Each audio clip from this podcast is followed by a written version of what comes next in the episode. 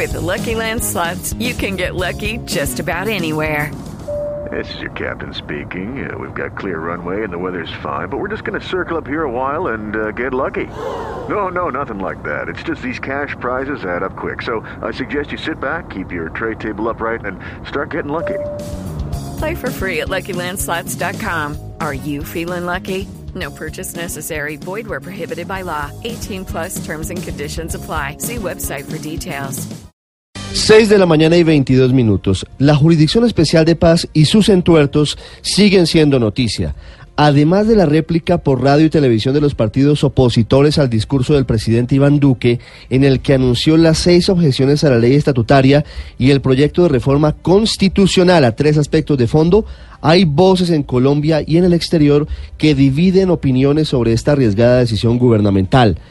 Tras su reunión con el canciller Carlos Holmes Trujillo en Nueva York, la ONU, cuyo Consejo de Seguridad es garante de la implementación del acuerdo de paz, ratificó su respaldo a la justicia especial creada luego de la firma del acuerdo del Teatro Colón y el respeto por su independencia y su autonomía es el eje de ese mensaje de Antonio Guterres y de su portavoz.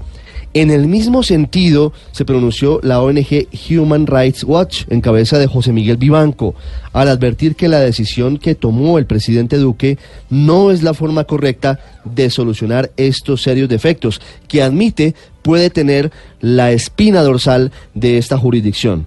En Colombia, por el contrario, gran parte de los gremios económicos encabezados por la ANDI terminaron de expresar ayer su respaldo al presidente Iván Duque, luego de conocerse las objeciones a la ley estatutaria de la JEP.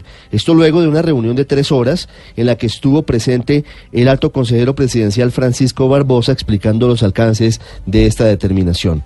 Pero desde la misma Jurisdicción Especial de Paz ya se escuchan voces como la del magistrado Alejandro Rameli, quien dijo sin ambajes en Noticias Caracol que las objeciones presidenciales definitivamente sí van a retrasar, entre otras cosas, que haya sentencias y decisiones de fondo desde ese tribunal. De otro lado, los casos grandes que tiene en sus manos la JEP se siguen moviendo. Ayer desde la cárcel La Picota se intentó adelantar la versión libre de Jesús Santrich por secuestro y hubo una queja porque supuestamente la fiscalía no permitió el ingreso de los equipos especiales para que Santrich pudiera leer todo el expediente y los informes en su contra.